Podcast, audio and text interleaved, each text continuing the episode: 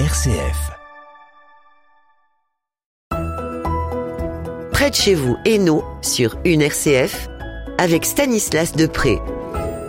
Bonjour madame, bonjour monsieur, bienvenue dans La Parole à l'évêque. L'évêque de Tournai, monseigneur Guerpini, nous reçoit dans son bureau pour nous parler de l'évêque de Tournai, c'est-à-dire de lui et de son successeur, ou du moins de sa succession. Bonjour monseigneur Guerpini. Bonjour monsieur Stanislas Depré.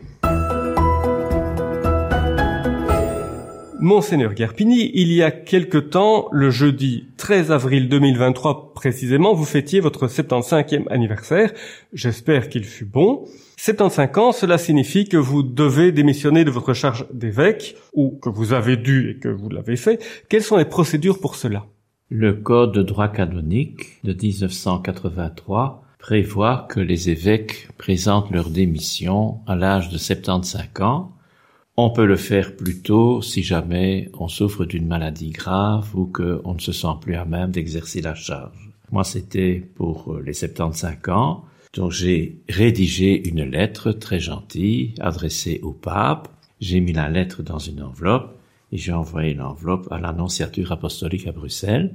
Quinze jours après l'envoi de cette lettre, j'ai reçu un mail de l'annonciature pour dire que ma lettre était arrivée à l'annonciature et qu'elle partait à Rome par la valise diplomatique. Depuis lors, je n'ai pas de nouvelles. Bah, S'il faut 15 jours pour que ça atteigne Bruxelles, je peux imaginer que il faut peut-être un peu plus longtemps pour que ça atteigne Rome. J'ai envie de, de, de, de, vous poser une, une sous-question. Pourquoi passer par l'annonciature et pas directement par Rome? Oh, il y a longtemps que les noms se demandent que tout le courrier avec Rome passe par eux c'est plus sûr au point de vue sécurité, euh, respect de la vie privée, du courrier, etc., que passer par la poste publique, puisqu'il y a toujours parfois un malin qui va ouvrir le courrier et dit tiens c'est bizarre, etc. Donc les, les noms demandent qu'on passe par l'annonciature ah pour le courrier, et quand on reçoit une lettre de Rome, en général ça passe par l'annonciature, qui regarde de quoi il retourne, et puis à la rigueur donne des conseils pour la réponse, si jamais c'est une question mais non, ça c'est vraiment quelque chose de tout à fait régulier. Donc c'est pour la, la, valise diplomatique, et donc ça veut dire qu'on est certain que ça atteindra son destinataire, voilà, et, que, ça ne sera pas et lu. que personne ne va aller chipoter. Peut-être la question, qu'est-ce qu'un j'inverse l'ordre des questions par rapport à ce qu'on avait prévu, mais comme on, on, on a évoqué l'annonciature, qu'est-ce qu'un nonce? Je crois comprendre que c'est un diplomate, mais plus précisément quelle est sa fonction et quel est son rôle dans la désignation d'un nouvel évêque. Un nonce, c'est en termes techniques un ambassadeur du pape auprès du souverain de l'État où il est envoyé comme ambassadeur. Donc le nonce actuel, Monseigneur Franco Coppola, est auprès du roi des Belges et pour euh, la Belgique c'est aussi auprès du grand-duc de Luxembourg. Donc il a les deux États. Alors le nonce a parmi toutes les missions, une mission diplomatique, donc comme ambassadeur comme tous les autres, et en Belgique, le nonce est presque de fait doyen du corps diplomatique. C'est lui qui représente à certaines occasions donc tous les ambassadeurs qui sont en Belgique. Il le fait très bien. Ça fait partie des coutumes, des traditions. Ça, c'est le travail comme ambassadeur et normalement les évêques de Belgique n'interviennent pas là-dedans. Hein, donc c'est auprès de l'État souverain. Et l'autre mission d'annonce, c'est d'être proche des églises locales, des églises particulières, des diocèses. Et là, il joue plusieurs rôles et entre autres, quand un poste d'évêque est vacant, il entame des consultations pour arriver à formuler des propositions qu'il envoie alors à Rome. Comme on est dans la partie de la planète dépendant du dicaster pour les évêques, hein, donc pour la nomination des évêques, il envoie tout cela au dicaster des évêques. Là, les personnes habilitées examinent les dossiers. Il y a habituellement deux rencontres des membres du dicaster de rencontres par mois pour évaluer les dossiers et en fin de compte, trois noms sont retirés et proposés au pape par le préfet du dicaster. Habituellement, le préfet du dicaster des évêques voit le pape une fois par semaine, le samedi matin, pour proposer les noms des évêques et aussi pour d'autres choses, bien sûr, mais bon, entre autres pour cela. Le nom se consulte librement, évidemment Durant ses études, il a été formé pour faire ça. Il consulte pas simplement des gens qu'il aime bien, mais donc des, institutions. Il fait comme il l'entend. Il est très au courant de ce qui se passe dans le pays où il est. Il est vraiment à l'écoute de toutes les suggestions qui lui sont faites et il fait alors une synthèse et le dossier poursuit sa route. Donc c'est lui qui choisit à qui il va demander conseil, mais il est entendu, j'imagine, qu'il demande à un grand nombre de personnes, qu'il a un certain nombre de questions, je suppose. et ce nombre de personnes, c'est 5, 10, 50, 500 Pour moi, donc quand j'ai été nommé, le nonce qui a fait le travail, parce que celui qui m'a demandé d'être évêque, c'était un autre nonce, le successeur de celui-là. Donc, Monseigneur Chilata m'avait dit que on avait consulté à peu près 80 personnes.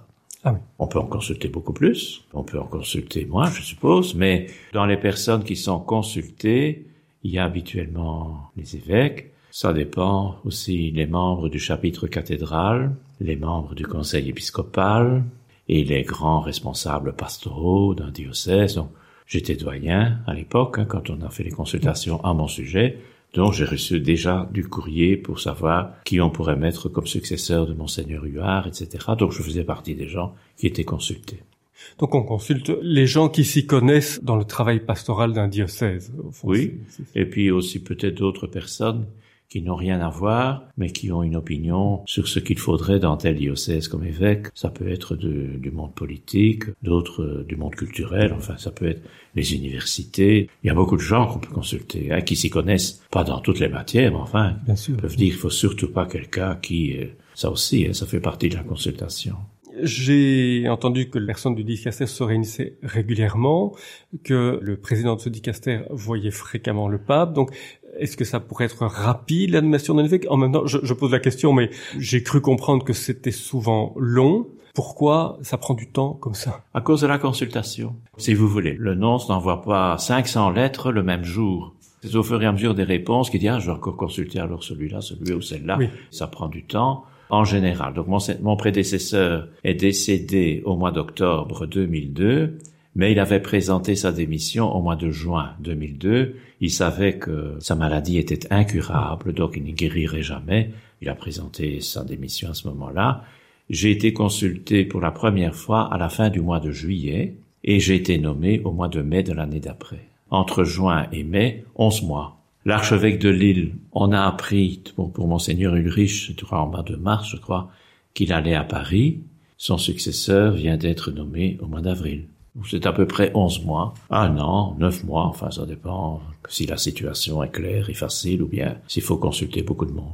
Même en cas de transfert, si je peux dire, d'un diocèse à un autre, comme ça fut le cas pour Monseigneur Ulrich, dans ces cas-là, il y a aussi une consultation pour, pour trouver un, un successeur. Un, un successeur d'accord. Ah oui, oui, mais je, je pensais que c'était au niveau de la conférence épiscopale française qu'il décidait des, des transferts. Non, non, non, non. C'est pas le football. Ils sont pas dans un Lions Club. Hein, d'accord. Non, non, c'est le. Ça va l'air beaucoup plus sérieux que cela. Quand on nomme un évêque, c'est pour plus que deux ans, quoi. Hein, donc il faut quand même bien regarder. Alors, monseigneur, vous avez remis donc votre démission, mais vous êtes encore en activité.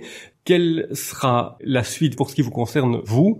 Vous continuez vos activités comme avant votre démission je continue mes activités. Je suis très prudent pour des nominations importantes dans le diocèse parce que je voudrais pas que, à cause d'un faux pas de ma part, mon successeur ait des ennuis et doive euh, casser ou, ou transformer, etc. Donc, pour les nominations ordinaires, là où des postes sont vacants, bon, il faut bien trouver quelqu'un, donc ça je le fais. Pour le reste, je, je fais le travail ordinaire et je suis aussi référendaire dans beaucoup d'affaires pour la Belgique ou la partie francophone du pays, donc je continue mes missions.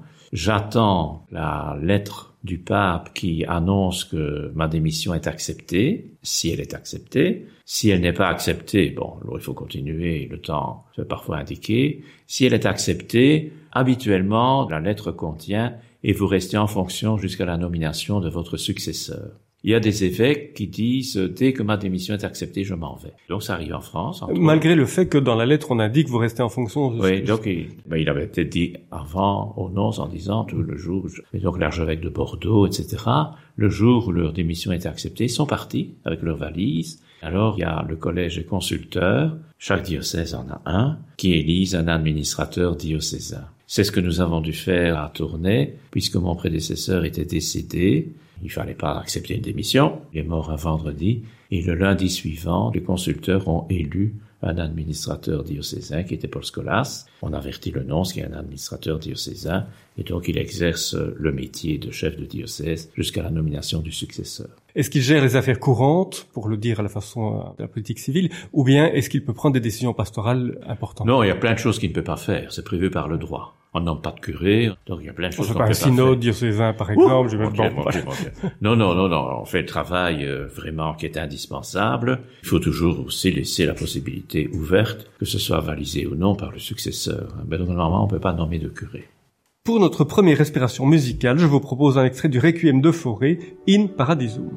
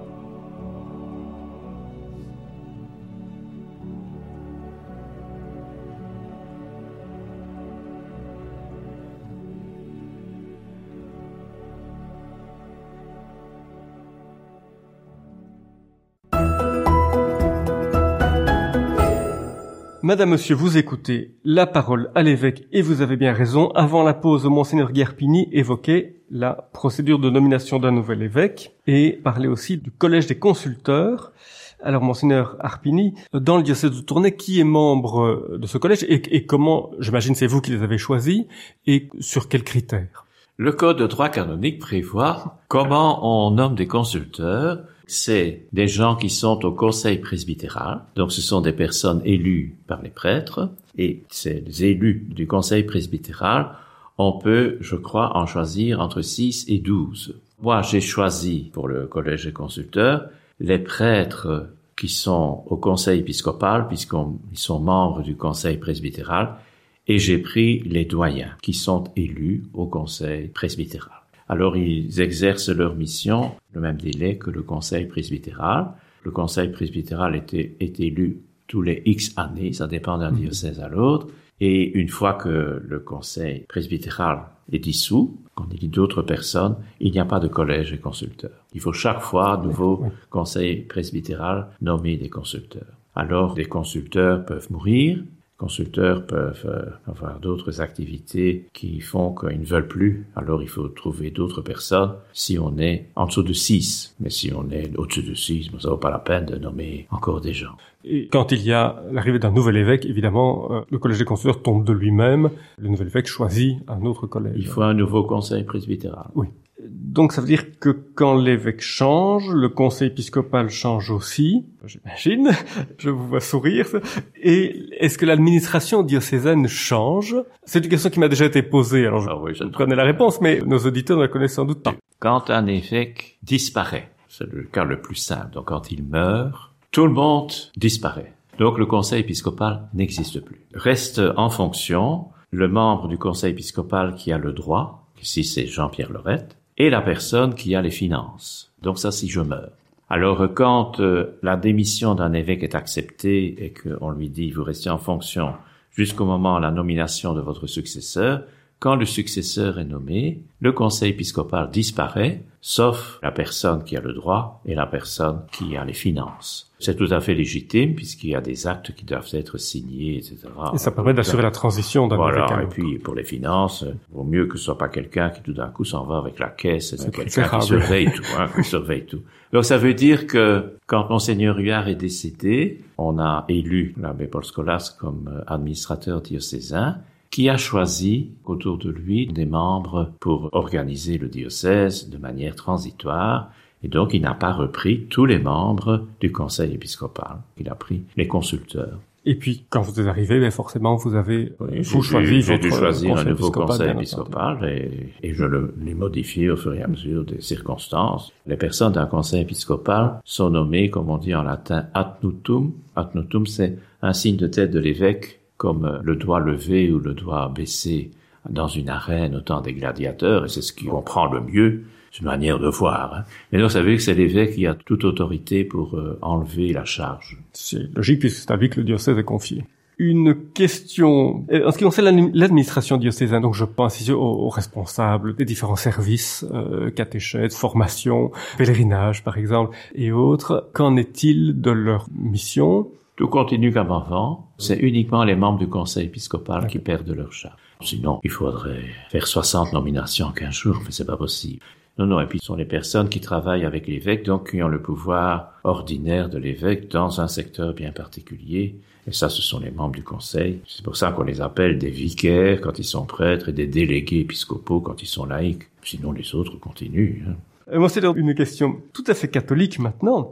Pourquoi est-ce au pape de choisir un évêque et pas aux chrétiens d'un diocèse? C'est tout simple, hein. ça, faut pas faire beaucoup d'études pour le savoir. Dans la perspective de l'Église antique, dans les églises orientales, c'est un synode d'évêques qui choisit un évêque. Il y a un patriarche entouré d'un synode ou d'autres évêques, et ils se réunissent régulièrement, et quand un poste est vacant, c'est à eux de choisir, d'élire un évêque. Dans la perspective actuelle, on continue donc comme dans l'Antiquité chrétienne, dans les églises orientales, c'est toujours comme ça. C'est le synode ou le Saint-Synode, ça dépend de quelle église on est membre, qui élit un évêque on a le nom, on demande à Rome si le pape est d'accord. C'est toujours la perspective catholique. Hein. Si le pape est d'accord, on donne le nom pour le diocèse où il sera envoyé. Il s'agit de la même chose pour ce qu'on appelle des évêques auxiliaires, donc c'est la même procédure.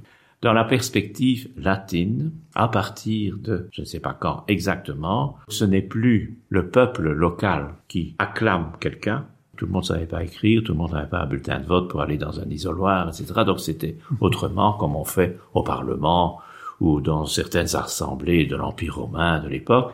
La personne était élue par la population. Il y avait donc acceptation ou non, parce qu'on pouvait quand même refuser. Et puis donc la personne était investie, ordonnée. Pour être ordonné évêque, il faut, à partir d'un certain moment, manifester la communion avec le successeur de Pierre à Rome. On est dans l'église latine et c'est lui, l'évêque successeur de Pierre, qui a autorité sur tout le monde.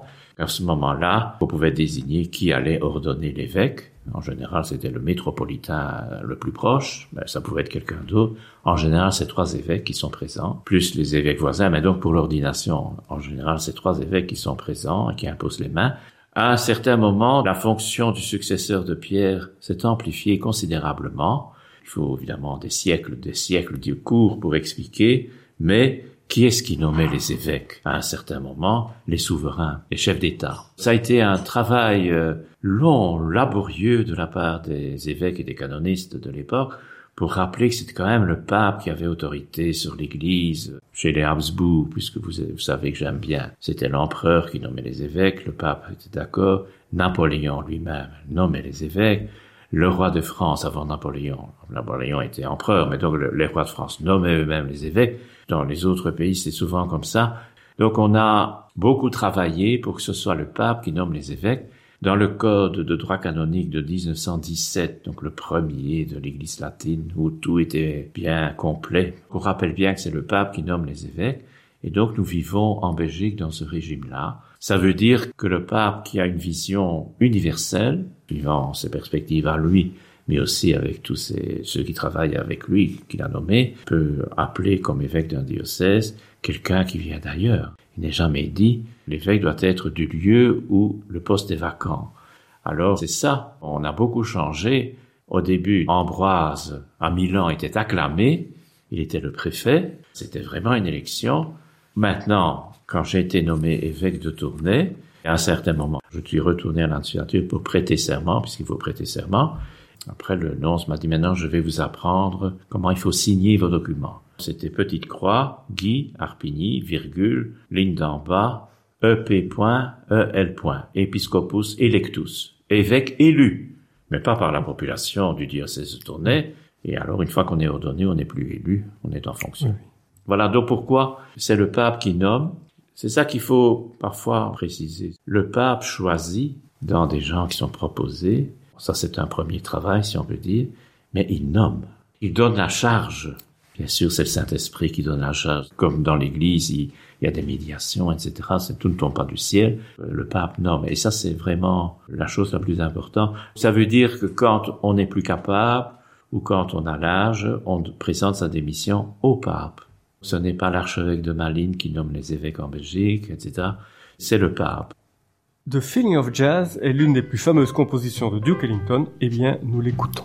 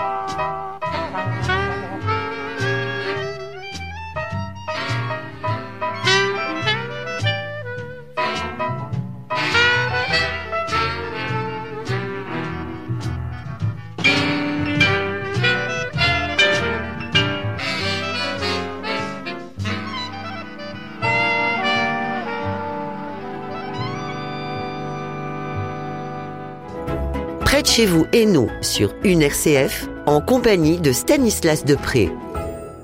Après ces quelques notes de jazz, revenons à la parole à l'évêque. Monseigneur Guerpini, vous en avez touché un mot, mais il peut être utile d'en revenir. En France, la plupart des évêques viennent d'un autre diocèse. En Belgique, c'est plus rare. Vous êtes du diocèse de Tournai. Votre prédécesseur, Monseigneur Huard, l'était aussi, mais pas Monseigneur Imer, sauf erreur de ma part. Est-ce une règle tacite en Belgique et en France? Pourquoi prendre un prêtre d'un autre diocèse et pas quelqu'un du lieu? Je vais être euh, prosaïque. Le nonce fait ce qu'il peut avec les gens qu'il a. Ce n'est pas si simple que ça que trouver un évêque. On ne se présente pas pour être évêque. Donc il n'y a pas de candidature. Celui qui ferait cela est automatiquement hors course. Donc on ne se présente pas. Le nonce cherche des gens, c'est ça que les consultations sont si longues. Pour le moment, quand on fait les statistiques pour le monde entier, qui est-ce qui accepte d'être évêque? Deux tiers des gens qu'on consulte, à qui on le demande. Un tiers refuse. Le non se fait vraiment avec les gens qu'il a. Donc ça veut dire que c'est pas si simple que ça de trouver dans un diocèse autant de candidats qu'on triera par après. On fait vraiment de manière très large. Dans un pays comme la Belgique, pour le moment, on voit difficilement un flamand devenir évêque de Tournai. Autrefois, c'était possible. Depuis l'indépendance de la Belgique, on a eu des évêques flamands qui sont arrivés à Namur, etc. On regarde déjà très bien pour envoyer à Malines qui on pourrait prendre. C'est pas interdit, hein. Mais est-ce qu'il sera reçu par les gens? Ce n'est pas si simple de trouver dans le diocèse. Et si on trouve un candidat meilleur dans un diocèse, pourquoi pas? Alors en France, en général, on choisit un prêtre, on choisit un religieux prêtre, ça, ça dépend évidemment des circonstances. En France, il y a des diocèses, il y a très peu de prêtres, très peu de religieux prêtres. C'est normal qu'on aille ailleurs. Et en France, on a la possibilité, quand on trouve, entre guillemets, quelqu'un qui est compétent, qui est valable, on peut le transférer dans un diocèse plus grand, où il y a peut-être des difficultés à résoudre, où on se sent capable de le faire. On peut changer de diocèse plusieurs fois durant la mission qui est confiée. En Belgique, c'est excessivement rare qu'on change de diocèse quand, déjà évêque, on est nommé à Malines. Mais sinon, une tournée à Liège ou Liège à Tournai comme évêque, ça ne se fait pas, sauf s'il y a une catastrophe, évidemment. Enfin, je ne me souviens pas que ce soit déjà arrivé. C'est ça que c'est si difficile pour la Belgique. On n'est que huit diocèses, que les huit diocèses. Il y a trois auxiliaires pour l'archevêque pour le moment. Avant, c'était un. Certains évêques ont demandé un auxiliaire. À Liège, c'était la tradition. À Namur, il y avait de temps en temps un auxiliaire, mais pas tout le temps. Dans certains diocèses aussi, comme à Bruges, ça change suivant la personnalité de l'évêque diocésain qui demande ou qui ne demande pas. Rien qu'à partir d'un diocèse, est-ce qu'on a le nombre de candidats possibles pour choisir encore après? Et alors, dans, cette perspective, l'évêque pourrait-il être d'une autre nationalité? Imaginons, on prendrait quelqu'un du diocèse de Lille qui est juste à côté de, de celui-ci. En droit, oui, c'est possible. On disait ça quand on cherchait enfin le nom cherchait quelqu'un pour Gand, près Monseigneur Leustermann, qu'un Danais disait je ne sais pas qui vient, mais s'il vient d'un autre monde, d'un autre pays, nous l'accueillerons. Et c'est Monseigneur Van Looy qui était nommé, un religieux salésien qui avait fait tout en Corée, Corée du Sud, et puis qui avait été vicaire général des Salésiens à Rome. Donc il avait quitté la Belgique en 64 et il arrivait en 2004 comme évêque de Gand. Alors, Van Loo était belge d'origine, puisqu'il était de Thiel, entre Herentals et Turnhout. Mais moi, je crois que on peut avoir des gens de partout. Quand nous regardons ceux qui nous sont très très proches en Afrique centrale, combien d'évêques blancs n'ont pas été envoyés au Congo? Et puis c'était souvent des religieux parce que bon, il fallait une communauté pour être soutenu financièrement et tout ce qu'il faut. Là-bas c'était un autre système qu'en Belgique. Et puis maintenant, on nomme systématiquement des prêtres de la région. Mais pourquoi pas un jour un Africain qui arrive en Belgique? En Islande, la population catholique était très très petite, 12 ou 20 000 habitants. On a envoyé à un certain moment l'évêque de Roermond, aux Pays-Bas, puis l'évêque auxiliaire de Lausanne, en Suisse. Donc voilà, ça peut être d'une autre nationalité. C'est l'Église universelle. Un diocèse est confié à quelqu'un de cette Église universelle. Et la nationalité n'intervient pas puisque ça n'a pas de sens pour l'Église universelle. Voilà, alors euh, Évidemment, il est clair qu'il vaut mieux, une fois qu'on est nommé, qu'on prenne la nationalité de l'endroit, hein, si on ne l'a pas. Oui, bien sûr. Et la langue aussi, j'imagine. Oh oui, oui, oui, la langue, sûrement. bon, je ne vais évidemment pas vous demander qui vous verriez pour vous succéder, Oh, ça, non, je n'oserais non, pas, mais, mais peut-être vous demander quelles sont les qualités d'un bon évêque. Il y a ce qui fait rire et il y a ce qui est sérieux. Il y a ce qui fait rire, pour moi, un évêque doit savoir dormir, ne pas toujours ressasser dans sa tête, ne pas être enclin à la dépression, il y en a, c'est pas mon cas je pense, et trois, savoir s'entourer de bons collaborateurs. Des gens, non seulement qui en ont confiance, mais qui ont les compétences et qui vous estiment et qui vont pas faire quelque chose dans le dos, etc. Ça c'est pour rire, mais enfin c'est sérieux. Oui. Sinon, pour être un évêque, il faut se, mettre dans la tête, enfin pour moi, que le caractère ne change pas. La grâce ne change pas le caractère. Et les défauts qu'on avait continuent. Des fragilités aussi. Évidemment, on fait des efforts pour etc. Mais sinon, on ne change pas le caractère. En même temps, il faut, à mon avis, être proche du réel.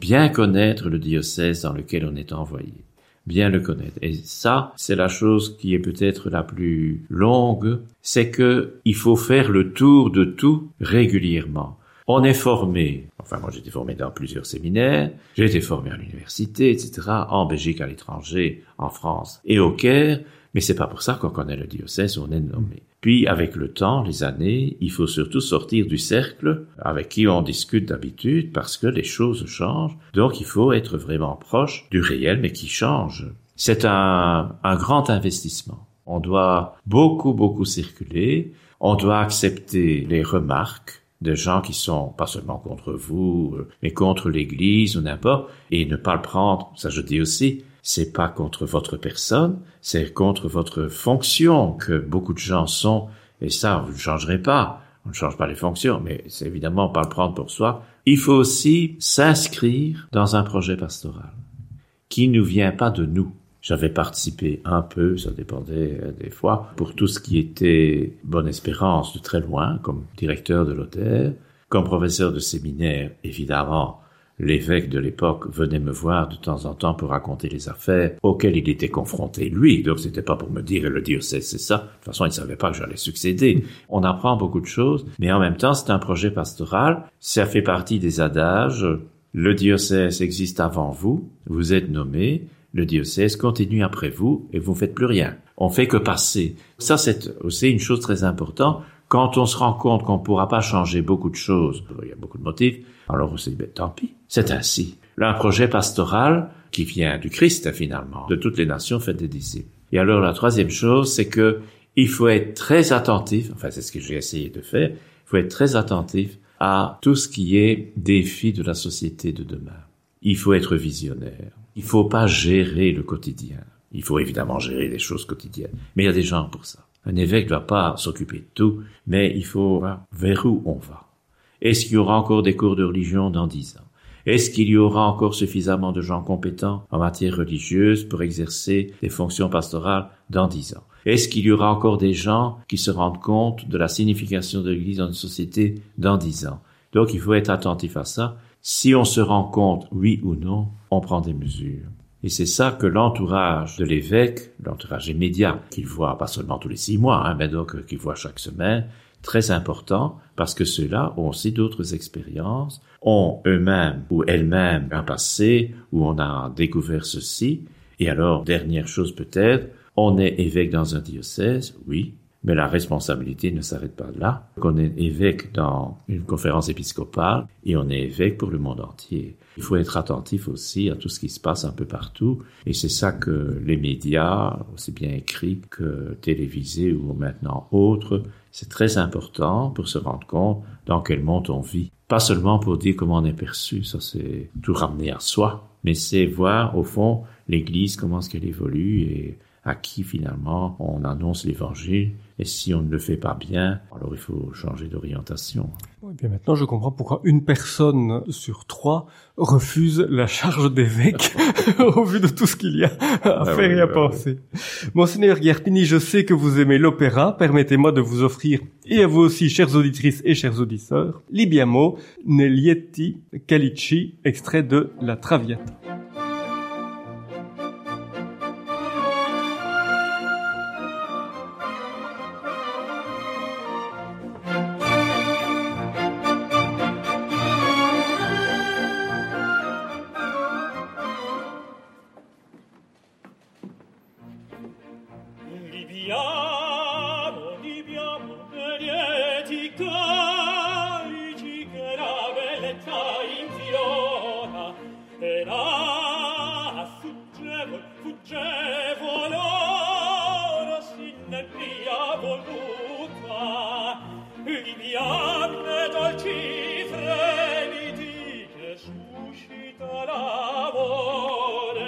poiché quell'occhio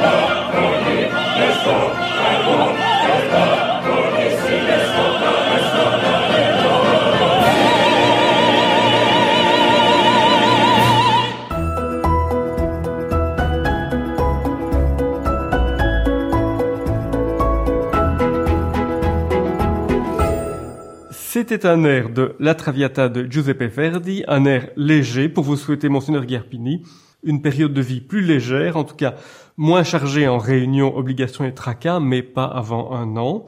Vous avez été évêque pendant 20 ans. Quand vous regardez le chemin accompli, quelles sont les réalisations dont vous êtes le plus fier ou le plus heureux? Et peut-être s'il y a quelque chose que vous auriez aimé changer dans votre parcours d'évêque, laquelle serait-ce?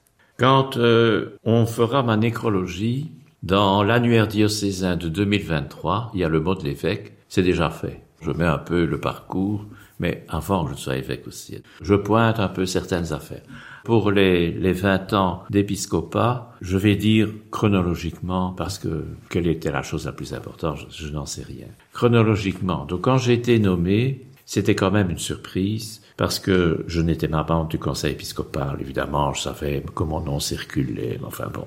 Quand j'ai été nommé, je dis, au fond, c'est peut-être parce que je connaissais un peu l'islam. En Belgique, cette religion était beaucoup plus importante et avait des personnalités remarquables. Enfin, donc, il faut pas toujours voir l'islam à partir des problèmes de terrorisme.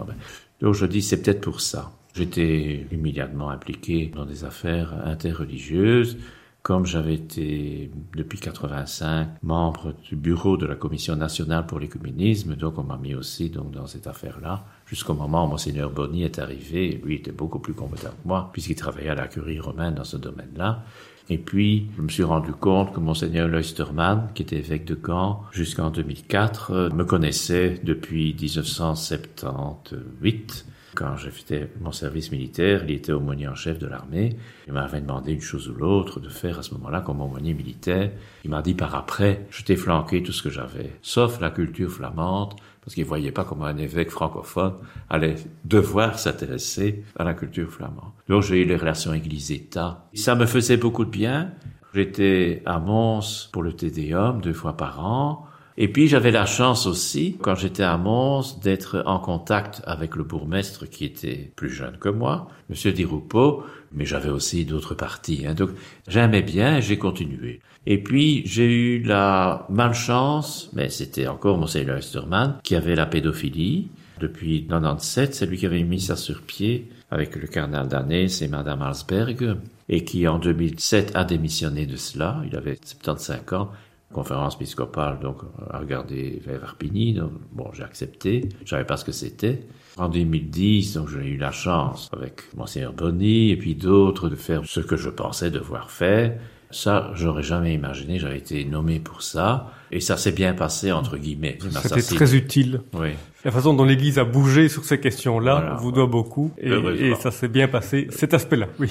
Alors, en 2010, c'était la visite à Tlimina au mois de mai. Moi, je revenais du Congo au mois d'avril. J'avais été retenu à cause d'un volcan en Islande. Éclatait en même temps l'affaire de Monseigneur Vachelieu. Je pensais qu'à Rome, bon, les journalistes n'allaient presque pas. Et dans le dicaster, presque pas. Donc j'ai demandé au cardinal Ré, un dicaster pour les évêques, c'est là qu'on doit donner son avis, et je lui ai demandé, devant tout le monde, hein, donc c'est pas en cachette, est-ce que vous êtes encore pour les synodes diocésains il a oui du moment que l'évêque prenne les choses en main. Ne donne pas ça à quelqu'un et puis fait autre chose. J'en ai parlé au conseil ici, conseil épiscopal. On était d'accord pour, pour le faire. Je crois que c'est ça la réalisation, entre guillemets, la plus pastorale de mon épiscopat. C'est que j'ai pu, évidemment avec d'autres, je n'étais pas tout seul, réaliser cette affaire-là. Et à mon sens, mais je peux me tromper, ça s'est bien déroulé. Il n'y a pas de division dans le diocèse après ça. Il n'y a pas eu non plus des sursauts pour euh, changer le système, l'institution, etc. Donc, il me semble que ça s'est bien passé. Le fait qu'on ait pu faire cela à plusieurs endroits, l'ouverture, enfin la préparation partout bien sûr, mais l'ouverture à Tournai, la célébration ordinaire à Bonne Espérance et la clôture à Mons, bon, ça faisait quand même une bonne partie des gens qui pouvaient aller où ils voulaient, enfin. Le résultat, ça a été les décrets avec la refondation des unités pastorales. Puis il y a eu le synode pour les jeunes, le synode pour les familles.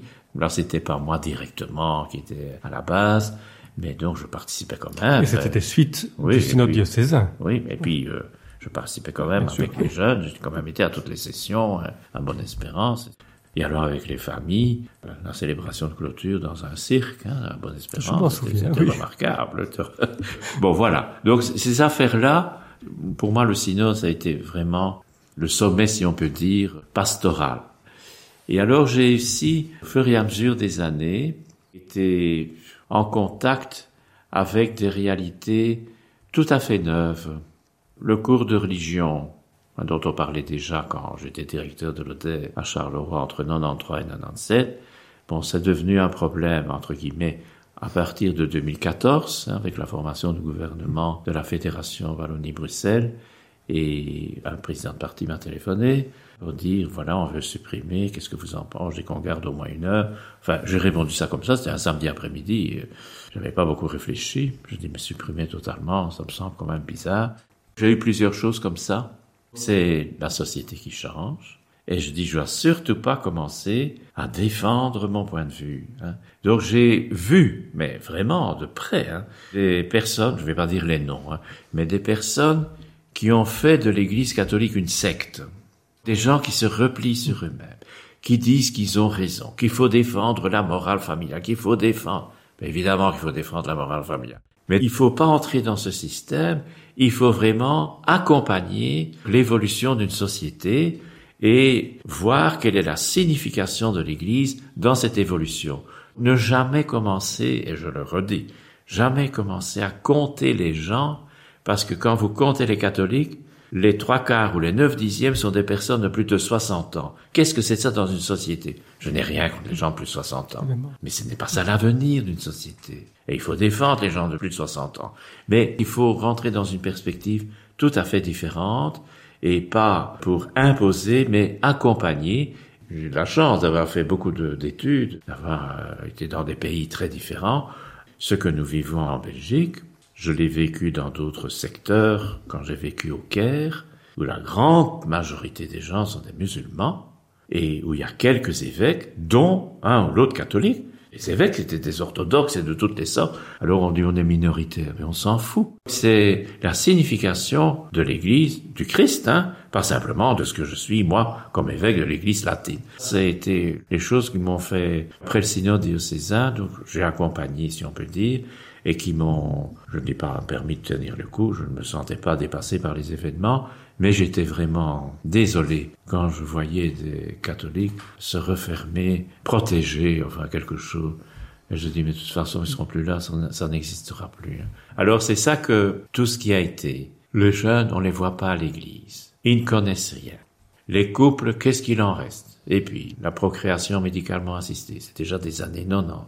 Et puis, le mariage de deux personnes de même sexe. Et puis, mais si c'est l'évolution de la société, on va quand même pas commencer à condamner beaucoup de gens. Ce n'est pas ça être chrétien. On accompagne et on donne une parole qui vient de Dieu. Hein, donc c'est pas simplement une parole de moi pour défendre un système. Et alors il faut être vraiment ouvert et jamais condamner. On condamne le mal, on condamne pas les gens. C'est un principe en morale qu'on apprend mais dès qu'on commence la morale, hein, donc quand même très tôt. Et c'est cela que la personnalité J'aimais bien Jean-Paul II, il a fait des textes remarquables, il a délivré l'Europe du joug communiste, il a fait à Haïti et dans d'autres pays, il a libéré beaucoup de gens. On peut pas dire que ce pape était quelqu'un qui opprimait. Parfois, ça m'énerve quand j'entends ça. Puis Benoît XVI, remarquable au niveau théologique, ses encycliques, qui est-ce qui peut faire mieux? On peut toujours essayer. Hein. vraiment très très bien. Et alors le pape François, c'est autre chose, c'est la main éclatée, qui dit qu'il faut accompagner il faut des transitions, ne pas dire vous êtes foutu, donc il faut essayer toujours d'aller le plus loin possible. Il faut jamais dire que l'avortement est bien, il faut jamais dire que ceci est bien. Il faut accompagner et permettre aux gens de prendre une décision. C'est une manière que a prise et qui, à mon avis, est la bonne. Eh bien, monseigneur Guerpini, merci beaucoup d'avoir accepté de nous parler de votre démission et surtout, surtout de la suite. Un sujet éminemment important pour vous et pour l'ensemble du diocèse. Madame, Monsieur, merci pour votre écoute, merci à la technique. Rendez-vous le mois prochain sur une RCF avec Monseigneur Guerpini, qui est encore là pour un an, évidemment.